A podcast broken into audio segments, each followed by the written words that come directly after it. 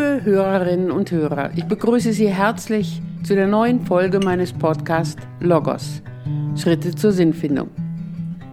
Das Thema der heutigen Folge ist Umgang mit berechtigter Schuld. Schon in den vergangenen beiden Folgen hatten wir näher hingeschaut. Unberechtigte Schuldgefühle und berechtigte Schuld erleben wir Menschen in gleicher Weise negativ mit einem Kreisen der Gedanken, mit negativen Gefühlen und auch negativen körperlichen Reaktionen, mit einem Gefühl der Minderwertigkeit und auch mit der Angst vor den negativen Folgen, vor allem der Angst vor Liebesverlust, dem Ausgeschlossensein aus der Gemeinschaft. Der Umgang mit unberechtigten Schuldgefühlen ist ein anderer als der Umgang mit berechtigter Schuld.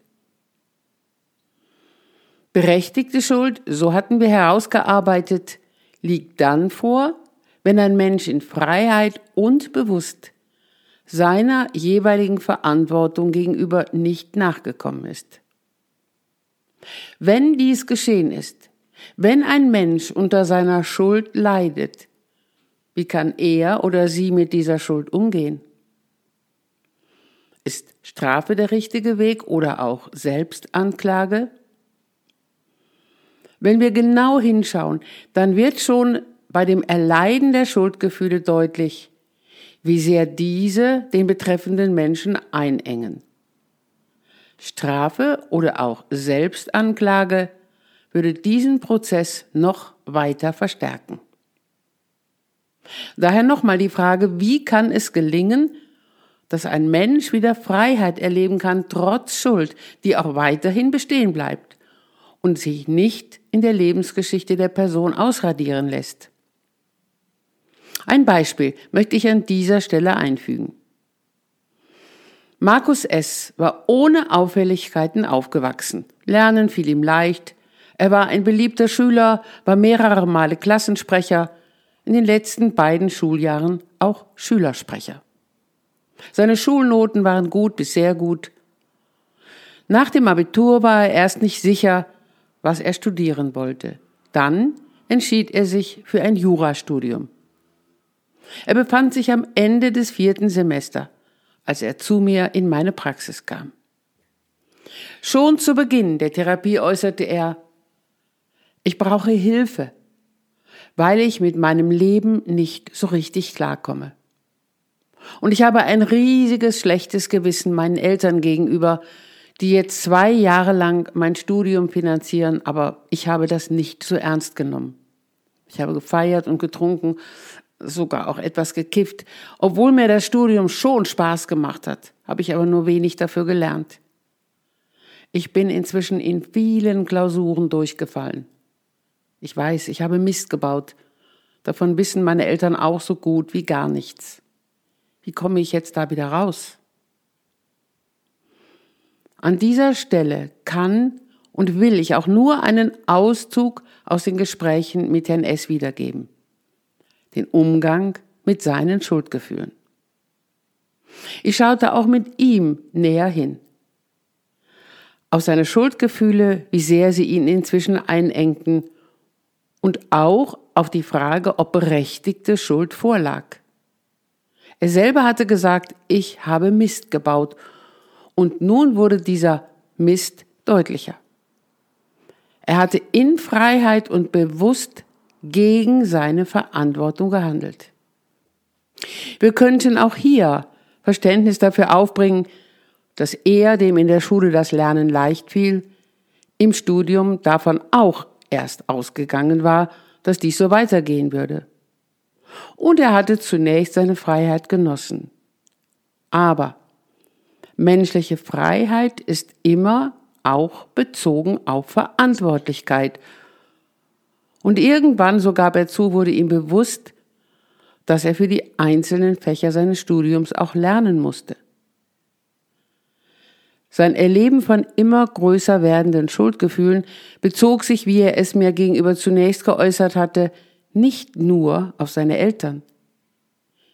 Ihm wurde immer deutlicher bewusst, dass er auch sich selber und seinen Lebensmöglichkeiten gegenüber verantwortlich war. Er hatte bewusst und in Freiheit gegen die Verantwortung seinen Eltern und auch sich selber gegenüber gehandelt. Das Geschehen war nicht mehr rückgängig zu machen. Dies konnte er nicht mehr ändern, aber er konnte selber jetzt seine Einstellung und seinen Umgang damit ändern. Nochmals ein Blick auf das Geschehene. Was war in der Vergangenheit seine Verantwortung und wie konnte er diese im Hinblick auf die Gegenwart formulieren? Verantwortung ist immer bezogen auf Werte, auf die hin wir Menschen uns gefragt erleben und die wir auch erfüllen und gestalten wollen. Ich fragte Herrn S., welche Werte er erkennen konnte für sein Studium und damit auch für seinen künftigen Beruf. Dabei fragte ich ihn auch nach Vorbildern, durch die er diese Werte auch genauer erkennen konnte. Eigentlich, so formulierte er im weiteren Gespräch, ist mir Wissen und Lernen, auch Disziplin im Umgang mit meinen Aufgaben wichtig. Auch will ich später selbstständig und gewissenhaft arbeiten können. Ich fragte ihn auch nach seinen Werten im Umgang mit den Eltern. Ihm wurde bewusst, dass Ehrlichkeit, Offenheit und Vertrauen einen hohen Stellenwert in seinem Leben hatten. Aber so erkannte er, meine Faulheit und mein Freiheitsdrang haben diese Werte beiseite geschoben und ich habe es zugelassen. Einen Hinweis möchte ich hier einschieben. Das Erkennen und Eingestehen echter Schuld ist ganz oft ein Prozess, der längere Zeit und Aufmerksamkeit benötigt. In diesem Podcast kann ich auf diesen Prozess nicht ausführlich eingehen. Ich benenne an dieser Stelle vielmehr einzelne Schritte der Arbeit, die für diesen Prozess im Umgang mit Schuld von Bedeutung sind. Zurück zu Herrn S. Er konnte nun Werte erkennen, gegen die er gehandelt hatte. Er konnte auch seine Schwächen eingestehen, die ihn daran gehindert hatten, auf Werte bezogen, auf seine Verantwortung hin zu leben, zu handeln. Diese Erkenntnis ist grundsätzlich ein wichtiger Schritt im Umgang mit Schuld. Die Anerkennung von Werten, gegen die ein Mensch gehandelt hat, ist auch ein Ausdruck seiner Würde. Denn Außenstehende könnten die Schwächen von Herrn S. als Ausrede, als eine Art Entschuldigung für sein Vergehen gelten lassen. Wird das aber ihm und was ihm wichtig war gerecht? Sicherlich ist es mit Schmerzen verbunden zu erkennen, dass ein Mensch gegen seine Werte gehandelt hat. Gleichzeitig öffnet es ihm oder ihr auch den Blick auf die Welt der Werte, zu der er oder sie sich zugehörig erleben will, auf Werte, die er oder sie in der Gegenwart und in der Zukunft verwirklichen will. Karl S. verstand auch immer mehr, er konnte das Vergangene nicht rückgängig machen. Aber er selber konnte seine Einstellung und seinen Umgang damit ändern. Bereute er, was er getan hatte? Und wollte er in Zukunft mit seinen künftigen Aufgaben anders, bewusst und wertschätzend umgehen? Ich möchte an dieser Stelle eine Aussage dazu von Viktor Frankl einschieben. Die Reue des Schuldigen lässt diesen von Schuld irgendwie auferstehen. Die Reue vermag eine Schuld zu tilgen. Zwar wird die Schuld nicht von ihrem Träger genommen, aber dieser Träger selber durch seine moralische Wiedergeburt gleichsam aufgehoben. Dies bedeutet, wenn ein Mensch erkannt hat, dass er gegen einzelne Werte in seinem Leben gehandelt hat und dies auch in der Zukunft nicht mehr tun will, dann kann zwar das Geschehene nicht rückgängig gemacht werden, aber der betreffende Mensch kann seine Freiheit dem Leben gegenüber wiedergewinnen. Das bedeutet auch, dass er oder sie in Zukunft diese Werte in den Blick nehmen und seiner bzw. ihrer Verantwortung gemäß handeln kann und will. Für Markus S. bedeutete dies, und das äußerte er von sich aus, zunächst ein Gespräch mit seinen Eltern zu führen, ihnen ehrlich gegenüber sein Versäumnis einzugestehen. Er wollte ihnen auch aufzeigen, was er aus seinen Fehlern gelernt habe und was er in Zukunft ändern wolle. Er wolle sie auch um Vergebung bitten. Was bedeutet vergeben? Vergeben hat immer mit Beziehung zu tun, vor allem mit der Beziehung zu anderen Menschen. Bei dem Erleben von Schuld, so hatten wir herausgearbeitet, wird immer auch eine Angst erlebt, die Angst vor den negativen Konsequenzen, insbesondere vor Liebesverlust, vor dem Ausgeschlossensein aus der Gemeinschaft.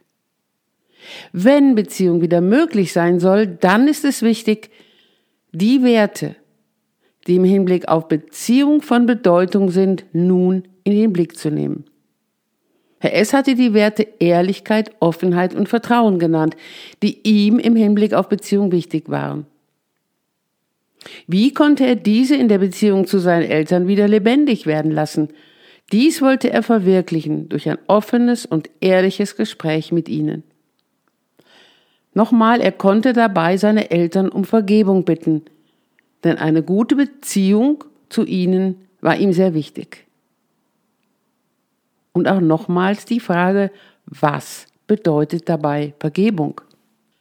Vergeben bedeutet, das Geschehene, die Schuld, wird in eine andere Art von Dimension gegeben.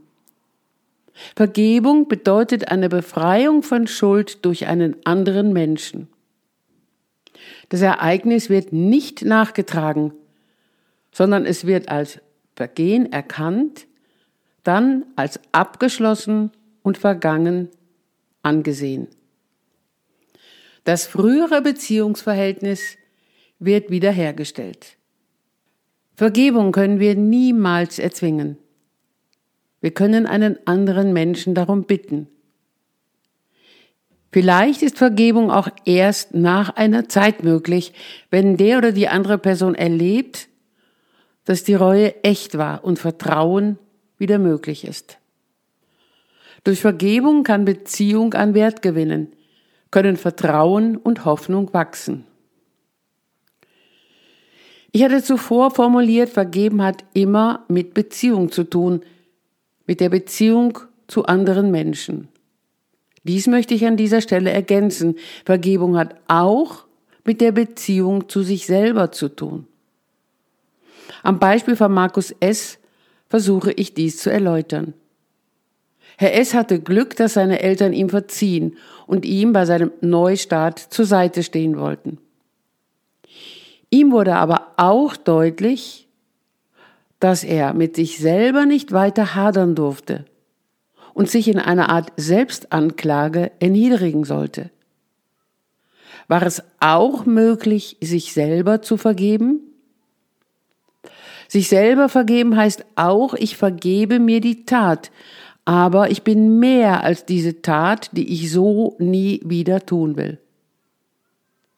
In diesem Zusammenhang taucht häufig eine weitere Frage auf. Wem gegenüber vergebe ich dann, wenn ich mir selber vergebe? Ist dies mein Wertempfinden? Ist dieses gegenüber die Schöpfung? Oder ist es Gott, den ich um Vergebung bitte? Die Antworten gebe nicht ich, sondern jeweils meine Patienten.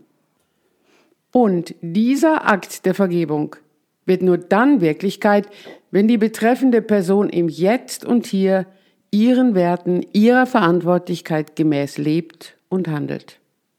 Noch ein weiterer Aspekt kann im Umgang mit Schuld ein wichtiger Schritt sein. Der Aspekt der Wiedergutmachung. Vielleicht kann der betreffende Mensch etwas erkennen, was er oder sie als gute Tat umsetzen kann, um diese neben das Vergehen zu stellen um der Reue durch eine wertvolle Tat Nachdruck zu verleihen. Herr S. beispielsweise hatte seinen Eltern angeboten, in den kommenden Wochen und Monaten Arbeiten in deren Haus und Garten zu verrichten. Um es noch einmal zusammenzufassen, unser Leben ist unvollkommen und angefüllt von Unsicherheiten.